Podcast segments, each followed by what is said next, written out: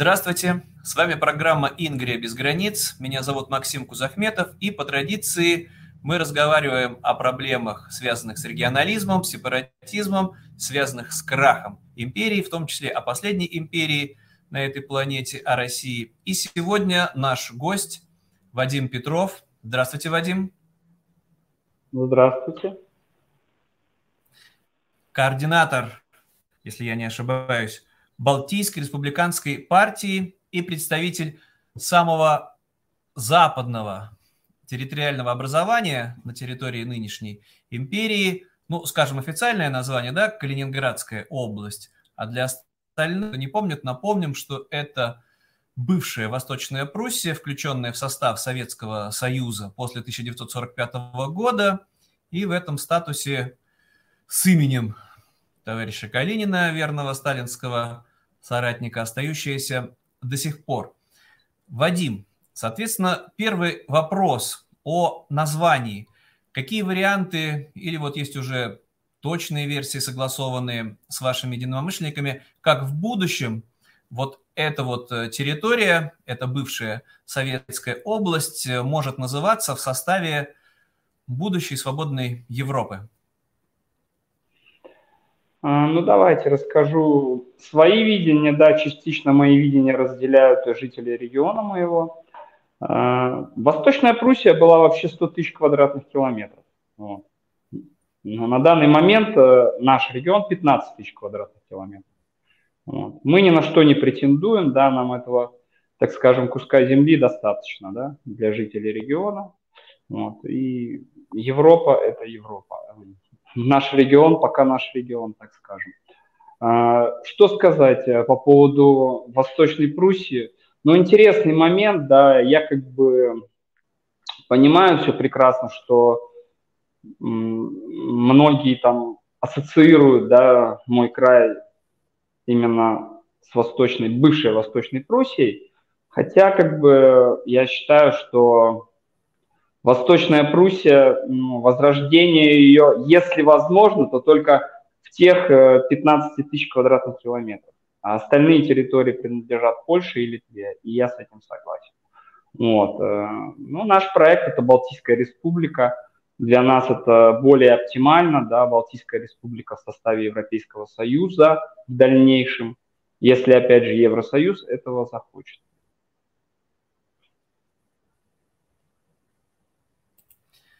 А какие варианты названия, соответственно, подразумеваются?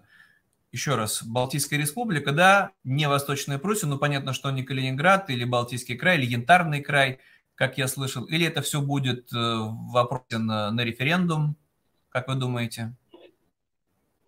Ну, посмотрим по обстоятельствам. Для начала надо грохнуть империю, я так скажу, да, которая сама на это напрашивается своими поступками и действиями. Возможно, будет какое-то голосование. Ну, точно сейчас скажу, да, в принципе, у жителей на слуху больше, ну, Кёнигсберг, да, старые названия Восточной Пруссии, так скажем, городов, Тильзит, такие города, да, допустим. Вот. Э, Гумбинин, это Гусев, вот, и многие другие. Э, это для нас своего рода декоммунизация, вот, я так это скажу. Мы готовы культурно провести в дальнейшем декоммунизацию. Что я под этим словом подразумеваю?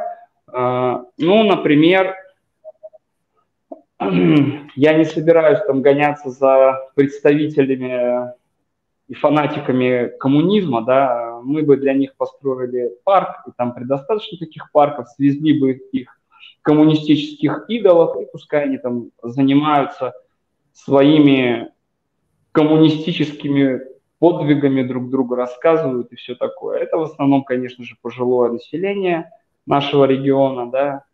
Его не так много, людей таких, да, активных, так скажем, э, которые разделяют взгляды коммунистов, но они и есть.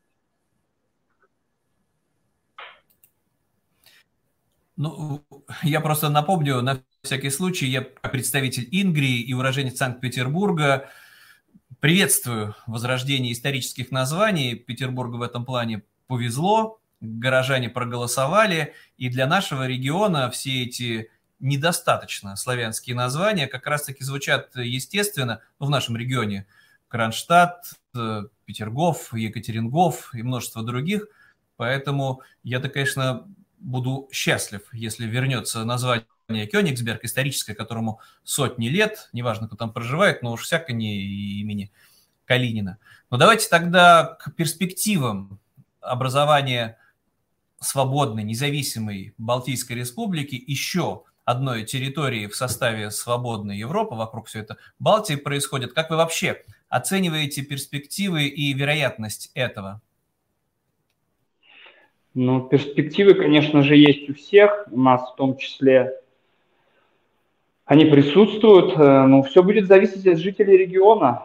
Э, я как бы со своей командой не могу этого сделать самостоятельно, да, естественно, это будет все в виде референдума или, или, или так скажем. Вот. Мы будем считаться мы жителями можем... региона. Ну. Наверное, мы можем более непосредственно с вами сказать, от кого все зависит.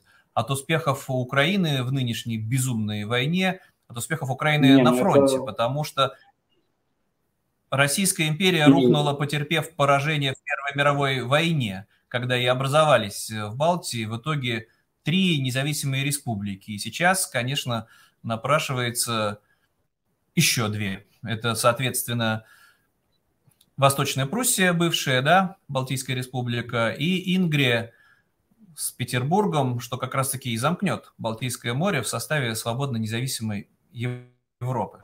Правильно? Да, совершенно верно. Так скажем, тот самый безумный человек сделал для этого все уже. Ну, например, Финляндия уже вступила в НАТО, осталась Швеция, и Балтийское море становится морем НАТО. Ну да, но я, собственно, про это и спрашиваю, что разные есть вероятности, да, сценария. Как вы оцениваете, с учетом того, что регион окружен со всех сторон уже сейчас странами НАТО, ну, Литвой и Польшей, непосредственно, что после поражения Москвы, после поражения Кремля, в этой войне не потребуется, может быть, и референдума, а будут какие-то другие механизмы внешнего управления или введение непосредственно войск НАТО для безопасности жителей региона, для безопасности Литвы и Польши, кстати, с учетом того, что там есть военные базы.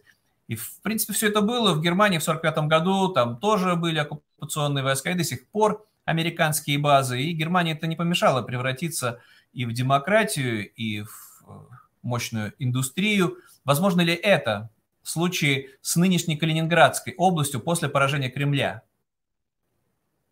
Естественно, мы также переживаем за Украину, да, мои товарищи, да, союзники, мы понимаем прекрасно, что это безумная война, да, развязанная Кремлем, ни к чему хорошему не приведет. Но, естественно, мы понимаем, для нас в первую очередь э, Польша и Литва – это наши соседи, да.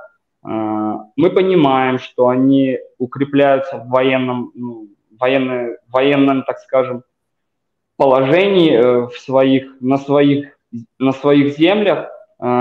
И как бы я их понимаю, потому что они чувствуют небезопасность со стороны моего края, да, так как мой край действительно милитаризирован, да, его надо демилитаризировать. Вот. И это безопасность Европы.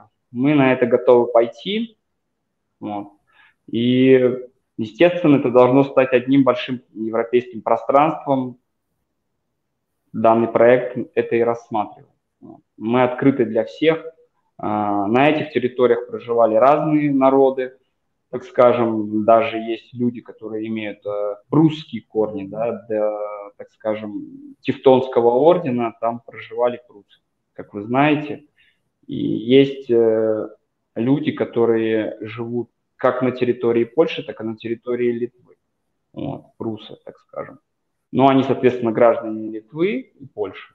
Вот, ну, такая вот ситуация по, вокруг региона. Но есть такой момент, да, допустим, у нас было местное приграничное передвижение с Польшей, да, и это никак не заслуги Кремля, Вот. И у нас был проект именно, наша партия принимала участие, да, это ну, Калининград, узник Европы, собирались подписи, и чтобы сделали безвиз для нашего региона. Это было в 2010 году. Вот. Я сам принимал э, в этом участие, а именно ну, голосовал за это. Вот. И потом наша команда, да, жители нашего региона поехала в Брюссель, подала все это в Европарламент, и там встретили открыто и забрали эти документы. Спустя время вот, были налажены контакты с Польшей. Представители, так скажем, федерального центра только приехали, подписали э, документ, что да, они якобы согласны. Но еще было в 2008 году Европейский парламент предлагал вообще э, России интегрироваться. Как это все выглядело, это мало где известно, да, но мне известно. Мне рассказывали об этом, так скажем, знающие люди в регионе, да, и Брюссель предлагал следующее для России в том числе, для нашего региона. Они хотели э, видеть такой проект. Якобы мы вам делаем безвиз по всей Европе, именно начинается с Калининградской области. Если нет никаких нарушений в течение года, дальше уходит э, вглубь России, а это именно там Карелия, Санкт-Петербург, Ленобласть. Вот. И каждый год, э, так скажем, менялась бы территория, да, без нарушений каких-то, конфликтов, там, бандформирований, ну, это тоже подразумевалось, э, что ведут себя нормально люди, да, и таким образом пытались э, интегрировать Россию, да, это было предложение Брюсселя, на что, так скажем, Безумец ответил или всей России, что это у нас Калининградская область особенно, или всей России, или никому. То есть вот так это выглядело. Ну, нам ситуация эта знакома в Петербурге, потому что у нас был упрощенный визовый режим из Финляндии, но в целом я понимаю ужасы Кремля. Счастье Кремля – это когда граждане России имеют представление о Европе только из зомбоящика. А если, как вот мы с вами, люди, бывавшие не раз за границей, общавшиеся с людьми, не встречавшие там враждебности, а наоборот, вот то, что вы говорите, это очень важно, что Европа открыта была, во всяком случае раньше, была готова к интеграции – максимальный, но для Кремля надежней закрыть эти границы. Но вот тогда, развивая эту тему, в том числе, вот спасибо, что вы затронули этот вопрос о готовности Запада, Брюсселя, да, там, пресловутого, обсуждать перспективы.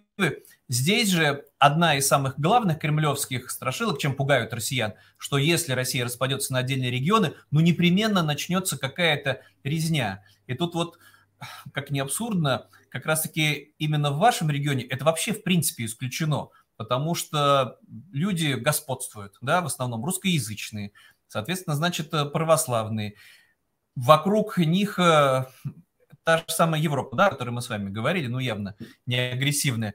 Какие могут быть, э, вообще могут быть ли конфликты в этом регионе в случае распада России? Но еще раз повторюсь, это только из-за того, что Кремль без конца эти пугает, что почему-то обязательно начнется резня.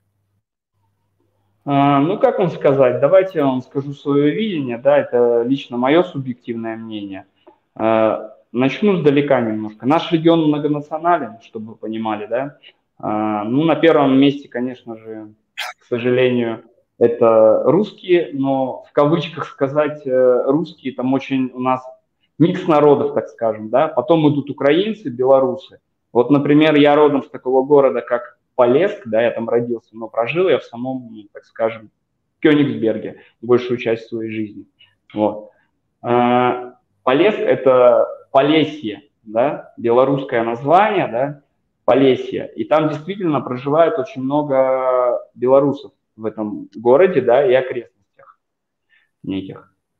И плюс э, литовцы, у нас там очень большая группа литовцев с литовскими фамилиями людьми, да, люди. И есть немного поляков, ну и понемножку других всяких наций. Вот. Это, так скажем, очень много браков э, у людей, да, разных наций. Вот. И как бы есть такая шутка, что девушки с янтарного края самые красивые из-за того, что много кровосмешений. Ну, и. Э, как бы да, дополню, дополню ваш вопрос, да, отвечу до конца. Так скажем, возможно ли какие-то конфликты? Ну, если Кремль сделает какую-то, так скажем, провокацию, вполне возможно. И внутри надо помнить, что есть такие люди, так скажем, не хочу им делать рекламу, да, но я это высмеиваю, да, и многие адекватные жители в регионе смеются над этим. Балтийское казачество, как вы себе это представляете? Откуда оно там вообще взялось? Ну вот, вот такие вот, так скажем, людишки, да, да, ряженые людишки там присутствуют. Вот от них вполне возможны провокации, да, по указанию Кремля, да, на последнем издыхании и все такое. Для них это Европа там как страшный сон, ну, там просто реально люди безумны, да, на временно оккупированных территориях, такие как Донбасс, там, так скажем, Луганск, они там якобы что-то собирали, какие-то деньги, вот это вот как раз-таки одни из представителей этих людей. Но мы частенько их видели, да, там, пьяными, и они ходят по городу в таком состоянии. То есть это люди, такой бомонд, так скажем, в регионе ну, неадекватный. От них можно ожидать все, все что угодно, в принципе. Вот. Также они там с полицией сотрудничают. Но вот смотрите, такой еще момент, да. А, ну, вполне возможно. Конечно же, я за цивилизованный да, распад, чтобы не было никаких кровопролитий, стычек, так скажем, особенно внутри региона, да, кто за Кремль, кто против Кремля. То есть, естественно, это самый оптимальный сценарий для ну, нашего региона. Регион – это 1 миллион, чтобы вы понимали, да, ну, с хвостиком населения. Вот. А, но смотрите, такая еще э, тонкая дилемма, да, это подмечено лично мной, да. Возьмем э, Балтийский флот и вообще вооруженные силы на, наше, на нашей территории, да. Это люди военные, в основном все контрактники. Э, наши местные ребята, которые там проживают, очень мало, значит, э, служат, так скажем, что в Балтийском флоте, что в вооруженных силах сухопутных, так скажем. Вот. И для чего, у меня просто возникал такой вопрос, да, мысли вслух, я скажу, для чего это все делается? Вот. Да вот, если как раз-таки люди в регионе встали бы, да, для подавления, эти люди в крае чужие, они с разных уголков России, так скажем надеюсь, уже в дальнейшем пост России. Вот. И они там никого не знают. И вот э, в Кремле очень хитрые стратегии, да, и вот они вот это вот как бы продвигали. И такой момент, они еще использовали э, эти вооруженные силы, да, так скажем, не местных военных э, в процессах голосования. Вот. И даже там были судебные процессы. А, я не буду называть, кто эти процессы организовывал, там и так все прекрасно знают про это. А, значит, они зарегистрированы были в регионе, в какой-то военной, скажем, части там или в бараке каком-то, где они проживают. И это им давало право голосовать на местных региональных выборах. Ну, соответственно, голосовать вы сами понимаете за кого. За назначенца технократа нашего там. По кличке я даже не буду называть его имени. Качан. Но здесь э, печальная история практически, да не практически, а во всех регионах э, современной Путинской империи, где назначенцы в моем родном Санкт-Петербурге губернаторы абсолютное убожество, как раз таки не, не, не боюсь его назвать, по кличке Сбеглов, потому что трусливый и убогий, тут нам всем не повезло, но опять-таки я тут уверен, что когда начнет все это рушиться, эти-то все ничтожество первые разбегутся. И давайте тогда сразу оговорим, ведь никто не, не будет препятствовать, если служащие сейчас, контрактники, оказавшиеся да, после распада пост России в, на территории вашего региона захотят вернуться к себе куда угодно, их же никто не будет держать. Да, совершенно верно, вы правы. Но смотрите, такая ситуация. Я затрону ее все-таки, да, хотя я не очень люблю об этом говорить, местные не местные. Вот я, например, родился в этом регионе, и мои родители родились в этом регионе. У меня нет другой родины, да, кроме этой, моего края янтарного. Вот. Э, но есть те люди, которые приезжают, и, к сожалению, многие из них несут свои нарративы, да, вот это вот э, советской ментальности, пытаются жители региона как-то учить и говорят, ребята, вы не местные, вы тоже по наехе Но априори этого не может быть, потому что если человек там родился, неважно, как территория это так ну, случилось, так скажем, да, ты однозначно местный. Или ты там живешь с рождения, тоже местный. Э, и не в обиду сказано этим людям, но к нам достаточно и разные люди, кстати, приезжают э, на ПМЖ, на проживание в регион, да. Бывают, они везут неплохой бизнес, да, и есть такие приезжие, очень даже уважаю их на самом деле. Есть разные. Но вот есть и категория таких. Вот есть такая дилемма, да, очень много было конфликта э, в регионе именно тот, кто там родился, и тот, кто приехал. Ну, тоже такая ремарочка, да, для общей информации, чтобы было понимание. Вообще-то все то же самое можно говорить непосредственно и про Москву, про понаехавших, которые не коренные москвичи, и кто из них более истинный.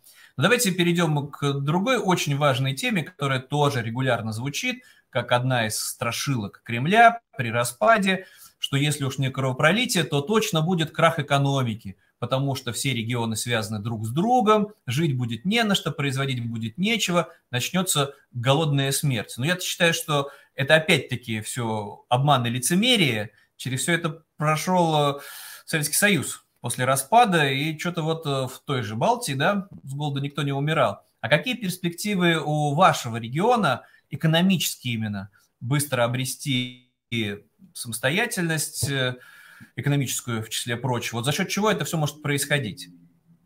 А, ну и давайте я расскажу, легко пробегусь по экономике региона. Да. Экономика региона у нас составляет, соответственно, малый процент туризм, который Кремль перспективно убивает, да, вот, не развивает, а убивает. А, плюс э, янтарь в нашем регионе, большая часть э, всемирных, так скажем, залежей это у нас в регионе – и его продают сырцом, да, такой Ростех, Чемизов, нехороший человек, да, продают в Китай, очень много сырцом. Вот. И я, если честно, считаю, что это неправильно.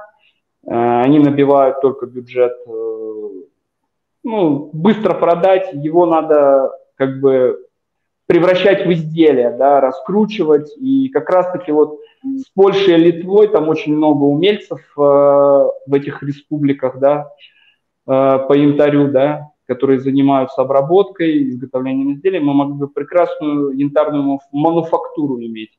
То есть это Польша, наш регион и Энт Литва. Ну, то есть это было бы класс. Когда-то такая янтарная мануфактура была, и экономика может быть превосходной. Евросоюз только увидит плюсы, плюс стоимость э, янтаря поднимется в цене. Вот, и как бы сырцом я вообще не очень бы хотел продавать. И сотрудничество с Китаем меня вообще не устраивает. Вот. Э, китайцы к нам очень часто лезут да, на скупку янтаря, как и на самом заводе янтарном, который добывает янтарь, так же, как и жители есть у нас, например, куштарный вылов янтаря, да, это люди или ныряют за ним, или же ловят с очками, когда после шторма, вот, его выносят ближе к берегу. Вот такая экономика. Но перспективы, конечно, прожить самостоятельно, я вам скажу честно, очень слабые. Производство там, так скажем, продуктовые, пищевые на слабом уровне. Область сама себя вот сейчас, так скажем, отделись, не потянет, я вам честно скажу.